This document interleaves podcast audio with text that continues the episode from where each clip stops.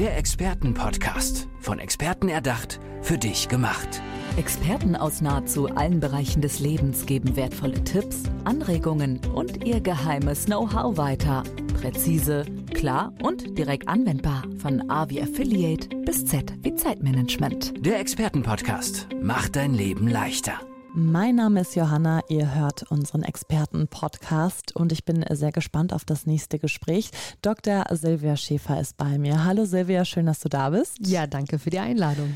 Silvia, wir sprechen über äh, Arbeiten im Allgemeinen und im Speziellen, über New Work, über Business, über äh, Führungskräfte, aber auch eben über, über ja, das Team, was immer hinter einer Führungskraft steht und woraus eben ein Unternehmen auch besteht.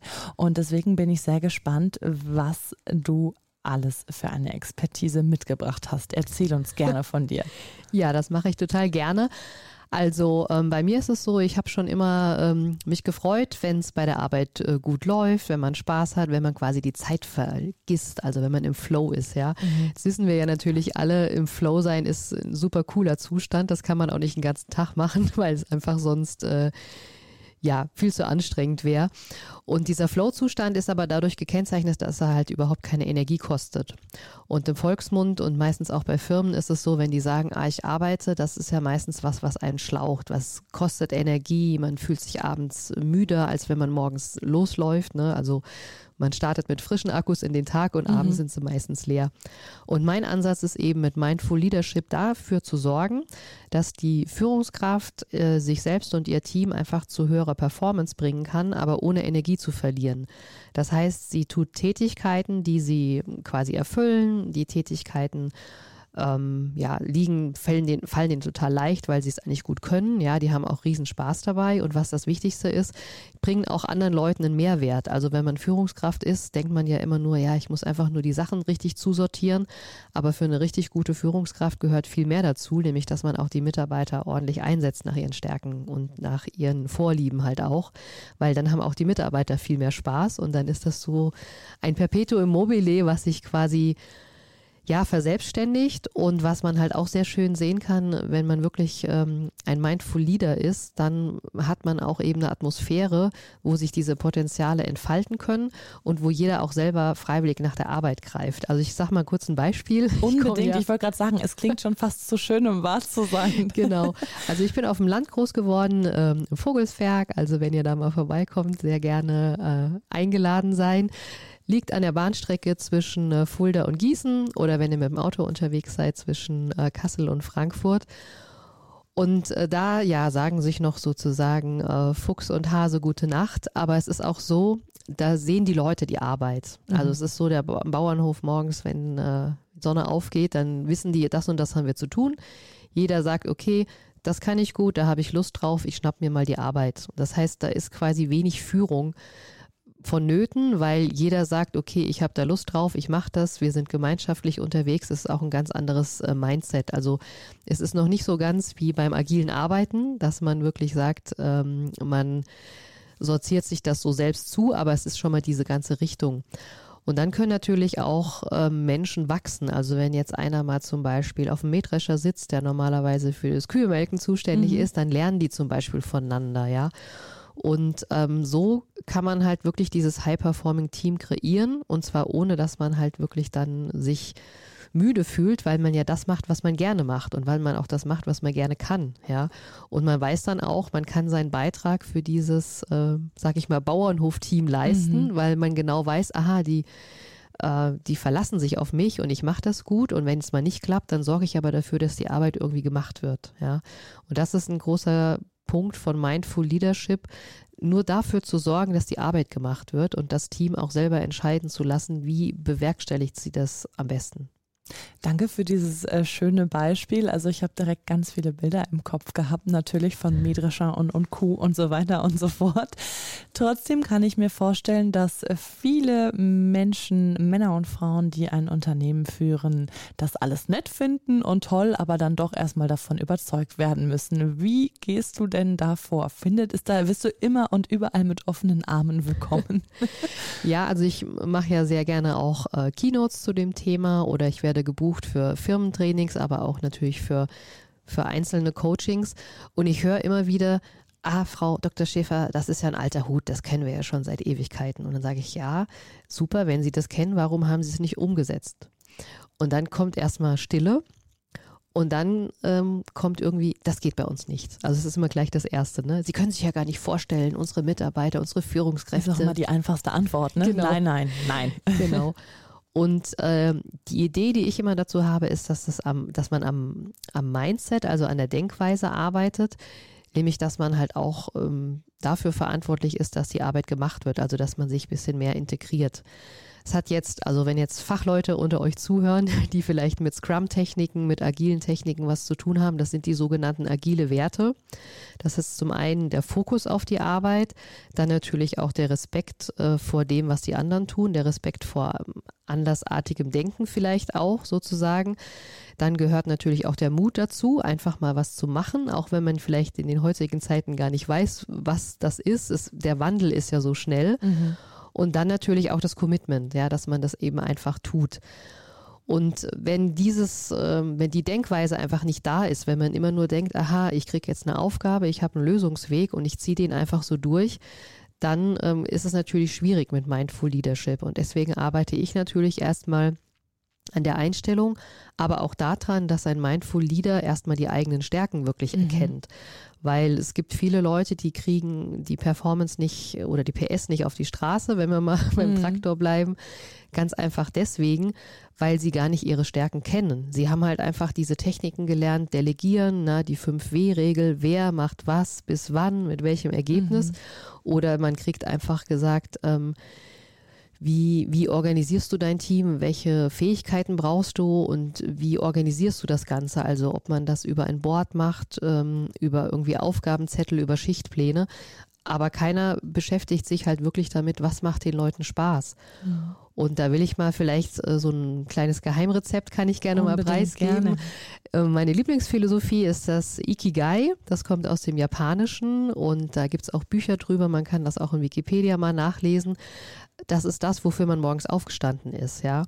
Und das ähm, ist es so quasi ein Zustand, wo alles stimmig ist. Also mhm. das, was man tut, die Tätigkeit, äh, die braucht, brauchen die anderen. Ne? Also man bringt einen Mehrwert für irgendjemand. Äh, man kann es selber total gut machen, weil man irgendwie ein Talent hat oder eine, eine Fähigkeit, vielleicht auch eine Ausbildung dann ist es natürlich auch so, dass man das total gerne macht. Ne? Also das, was man gut kann, macht man meistens gerne oder vielleicht auch andersrum. Und viertes Kriterium ist, dass man natürlich auch äh, Geld damit verdienen kann. Das heißt, es ist irgendwas, was, was man als Produkt oder Dienstleistung äh, vermarkten kann. Mhm. Und jetzt muss man sich so vorstellen, das sind halt äh, Tätigkeiten in diesen Gebieten. Und wenn man es jetzt schafft, eine Tätigkeit zu finden, die in allen Gebieten gleich ist, dann hat man dieses sogenannte Ikigai gefunden, weil dann ähm, ist das alles stimmig sozusagen. Und das kann man auch im Führungsalltag, also wie gesagt, das ist eine japanische Philosophie, die kann man auch im Privatleben einsetzen, aber ich übertrage das Ganze auf den Führungsalltag und wenn die die Führungskraft selbst in diesem Ikigai ist und sie hat Spaß und die überträgt es automatisch auf die mhm. Führungskräfte und so wie wir jetzt hier sitzen und Podcast machen, wir haben, glaube ich, beide viel Spaß, äh, einfach zu sprechen mhm. und so weiter, äh, die Leute zu begeistern. Und äh, dann fühlen wir uns ja zum Beispiel auch gut, ja, wenn wir ja, jetzt total. totale mhm wenn wir jetzt in der Buchhaltung arbeiten würden, das wäre, glaube ich, nicht so wunderbar Vielleicht für nicht uns. So unser Ding. Könnten wir bestimmt mal machen, aber da, da ist jetzt die Führungskraft mhm. gefordert, rauszufinden, wie kommt der Mitarbeiter in seine Kraft und wie kann ich ihn fördern, was fehlt ihm noch an Skills, wie kann ich ihn aber auch fordern, also aus der Komfortzone rauslocken.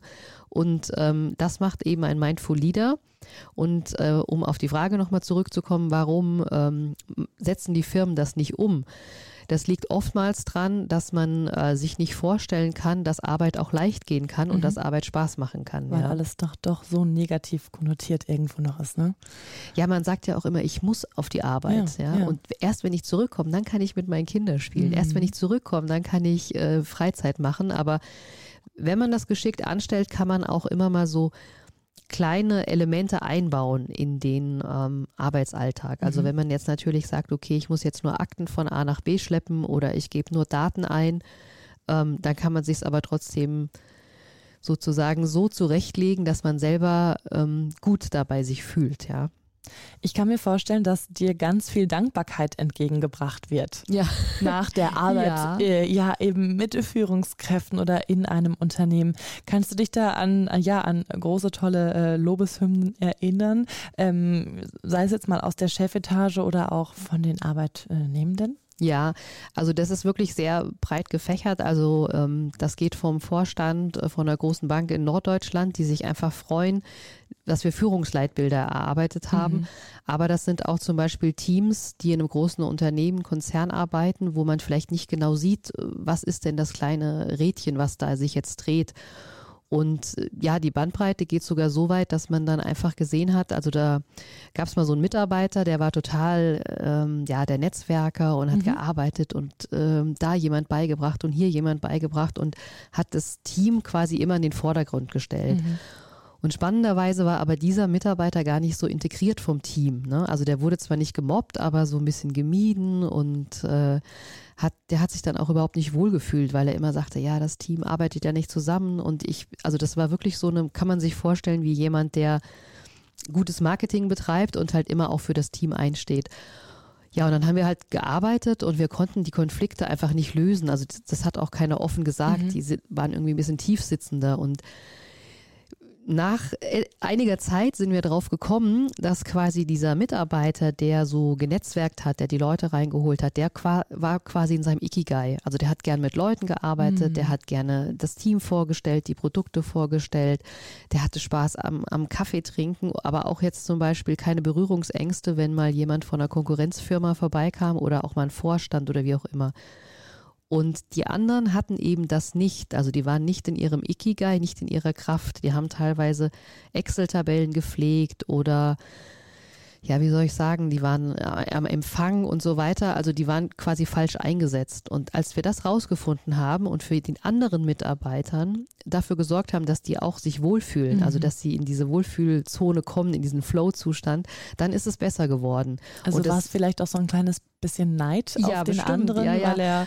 Aber es konnte also keiner formulieren. Mhm. Es konnte halt mhm. keiner formulieren. Und das ist halt eben diese Mindfulness, also das kommt ja aus dem Englischen und meint Achtsamkeit wenn man wirklich achtsam auf die eigenen Bedürfnisse und die anderen ist und natürlich auch achtsam auf die Unternehmensbedürfnisse, ne? weil wir wollen ja keinen viel gut Manager haben. Wir wollen eine mhm. Führungskraft, die ihre Ziele erreicht, die gut performt und wo sich die Mitarbeiter trotzdem wohlfühlen.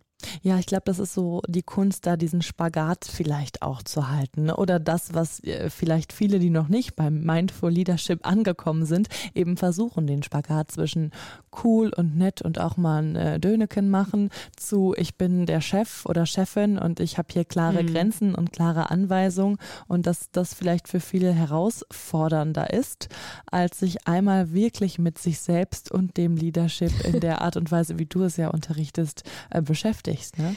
Ja, also ich sehe halt auch eine Gefahr für die Unternehmen, wenn die sich nicht vorbereiten auf New Work, mhm. weil die Generation, die nachwächst, die haben ganz andere Werte. Denen kommt, ist es egal, welche Hierarchiestufe sie mhm. sind. Die wollen jetzt nicht schnelles Auto, großes Eckbüro, sondern die wollen halt einfach Flexibilität, die wollen äh, Teilzeit, die wollen Homeoffice und die wollen halt vor allem eins, sie wollen eher selbstbestimmt entscheiden, was sie denn tun. Und wenn man ein Mindful Leader ist, muss man gar nicht so viel führen. Man muss halt dafür sorgen, dass es sich selber führt. Mhm. Aber ähm, das ist ja eben auch der Sinn davon, dass man als Unternehmen, wenn man das praktiziert, die Leistungsträger hält, ne, dass die wirklich im Unternehmen bleiben und gleichzeitig äh, neue Führungskräfte, Nachwuchstalente nachkommen. Und wenn man die beiden Welten vereint quasi, wenn man das Beste aus beiden Welten nimmt. Mhm. Also wirklich diese Hierarchie, Gewissenheit, dass man auch manchmal nur ausführt, aber trotzdem dieses junge, flippige, einfach mal innovativ sein, Fehler machen, dann ist aus meiner Sicht zumindest äh, die beste Version von einem Unternehmen lebbar, weil dann auch jeder sich entfalten kann. Mhm. Ja, kaufe ich dir genauso ab, wie du es sagst. Also das klingt einfach schon total äh, stimmig, als wäre es so super, super einfach. Einfacher ist es natürlich, wenn man sich deine Hilfe holt. Ja, das ist äh, am einfachsten. Äh, wer, ähm, äh, ja, wen betreust du? Was für Unternehmen äh, sind das? Und wann sagst du, macht es wirklich Sinn und ist es vielleicht die beste Lösung unterm Strich auch für die Umsatzzahlen etc., wenn ein Unternehmen auf dich zukommt? Genau, also die ähm, Unternehmen sind meistens so, ähm, dass sie erstmal, also ich sage jetzt mal, 85 Prozent aller Unternehmen haben schlechte Chefs. Mhm. Und wow, das ist eine hohe Zahl. Das ja? gibt es Studien dazu und das heißt, äh, ich verstehe das dann nie, weil Führung im Unternehmensleitbild auftaucht. Mhm. Und ich gehe dann manchmal rum und sage so, ja, wo, wo, sind denn Ihre Führungskräfte? Und dann fragen wir mal, was haben Sie denn für Führungsgrundsätze? Die wissen die das nicht. Und ein Großteil meiner Arbeit ist erstmal dafür zu sorgen, dass Führungsgrundsätze da sind, weil das eben zwischen Mitarbeiter und Führungskraft die ähm, ja, die, wie, wie, so eine Verkehrsregelung ist, ne? dass die Mitarbeiter wissen, auf was müssen sie sich einlassen, aber auch die Führungskräfte wissen, wie können sie denn führen. Mhm. Also das heißt, das ist ein großer Teil davon. Dann natürlich die Implementation in den Führungsalltag, aber es gibt auch Einzelpersonen, die einfach sagen, ich bin nicht zufrieden mit meiner Performance, ich will einfach noch besser werden und meine Akkus auch während dem Führen mhm. aufladen, dann kann es auch manchmal sein, dass ich wirklich ähm, in der Einzelarbeit das mit ähm, ja, Personalleitern, wie auch immer, umsetze, weil ähm, man dann einfach den, den schnellsten Benefit hat, weil man dann einfach erstmal bei sich selbst anfängt und man wird dann aber auch in eine Lage versetzt, dass man dieses Mindful Leadership auch in das Unternehmen reinbringt. Mhm. Sehr spannend, äh, total schön, wie du das auch rüberbringst, liebe Silvia. Ich glaube, dass äh, ja ganz viele sehr gerne vertrauensvoll mit dir da schon zusammenarbeiten. Und äh, natürlich neigen wir uns hier schon wieder dem Ende der Podcast-Folge zu. Es ist immer so Wahnsinn, wie schnell diese Zeit rast. Aber wir würden natürlich auch gerne noch mal ein bisschen was über dich erfahren wollen. Dr. Silvia Schäfer, wer, wer bist denn du sonst so, wenn du nicht gerade andere Menschen in ihrem Mindful Leadership, sagt man das so, begleitet? Ja. Ja, also ich bin ähm, sozusagen äh, ganz normaler Mensch, der viele Interessen hat. Also ich äh, ja, ich singe total gern, ich schwimme, ich habe einen eigenen Garten und mhm. der Garten hat natürlich für mich sehr viel mit Leadership zu tun, nämlich einfach dafür zu sorgen, dass die richtigen Pflanzen nebeneinander stehen, dass sie sich entfalten können und dass auch jetzt eine Schattenpflanze nicht in der knalle Sonne steht und so weiter. Das heißt, der Garten ist ein Großteil davon, aber ich habe auch drei Töchter, mit denen ich sehr viele äh, Herausforderungen habe. Also jeder, der Kinder in der Pubertät immer, ne? hat. aber es macht auch Spaß, weil es ist quasi, die halten einem so ein bisschen den Spiegel mhm. vor. Und das wäre auch gut, wenn das mehr Mitarbeiter ihrer Führungskraft den Spiegel mal mhm. vorhalten. Aber nee, ich bin privat ähm, sozusagen eher so im Schwimmbad unterwegs. Ich liege total gern unter Bäumen und schaue mir an, wie die Baumkrone entweder im Frühjahr grün wird oder wie sie im Herbst die Blätter verliert. Bin großer so Fan von Drachensteigen. Oh, schön, ja. genau. Ist das so eine Ruhe, ähm, so eine Ruheoase für dich, wenn du irgendwo dich im Garten unter so einen Baum legst und mal kurz entspannst? Kommst du so runter? Ja, also ich habe äh, eine gute Methode. Ich äh, sage dann immer, ich gehe mal in den Garten und rupf Unkraut. ja, oder ich. Dann ich kommt gieße. keiner freiwillig mit, ne? genau, dann habe ich auch ein bisschen meine Ruhe, aber es, es hat auch ein bisschen was mit diesem Mindful zu tun, weil man ist einfach achtsam, ja. Und wenn man es einfach schafft, auch kontinuierlich, regelmäßig in dem Garten das Unkraut zu rupfen, ja, dann kann man sich halt auch erfreuen, dass es ein ertragreicher, hochblühender Garten ist. Und das ist was, wo ich immer denke, wenn ich entweder Pflanzen oder auch Menschen in ihrer Kraft sehe, dass die Spaß am Wachsen haben oder am sich entfalten, dann geht mir halt das Herz auf. Dankeschön, Dr. Silvia Schäfer, dass du heute hier bei uns warst im Experten-Podcast. Du äh, lebst und liebst Mindful Leadership und wirst sicherlich noch ganz viele auf diesem Weg begleiten, wie die Blümchen, die im Garten wachsen. Schön, dass du da warst.